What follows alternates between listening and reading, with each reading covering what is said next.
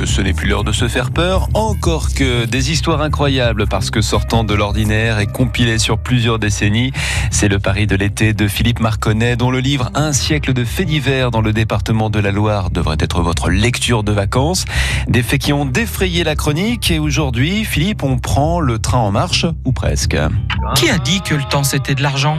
Parfois, il vaut mieux attendre quelques minutes de plus plutôt que de créer une catastrophe. Car c'est ce qui faillit arriver en ce 27 juillet 1927 à la gare de Saint-Polgue, petit village entre Forez et Rouennais. Raymond était mécanicien sur la ligne du Taco reliant Rouen à Saint-Germain-Laval. Ce jour-là, en compagnie d'un conducteur, il devait effectuer une manœuvre en gare de Saint-Polgue avec son convoi de voyageurs.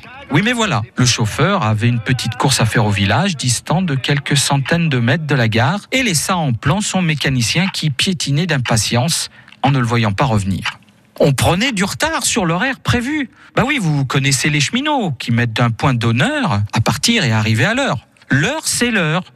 Il faut dire que le conducteur avait trouvé en route ce que l'on appelle une charrette et que la conversation allait bon train. Alors, voyant que son camarade tardait à revenir, il crut pouvoir faire seul la manœuvre d'aiguillage afin de ne plus perdre de temps et d'être prêt à repartir.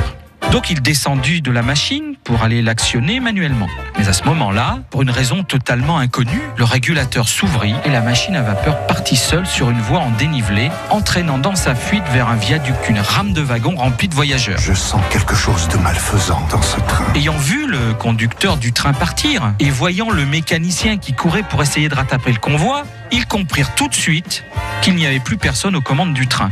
Fort heureusement, au même moment, le conducteur revint et en voyant son convoi qui partait sans lui, il accourut et arriva à grimper dans la machine pour ensuite la diriger de façon à arrêter doucement le taco désemparé.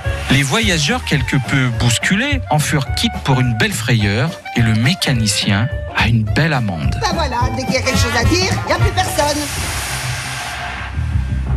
Philippe Marconnet pour ses histoires normales, pas normales, tout l'été sur France Bleu Saint-Étienne-Loire.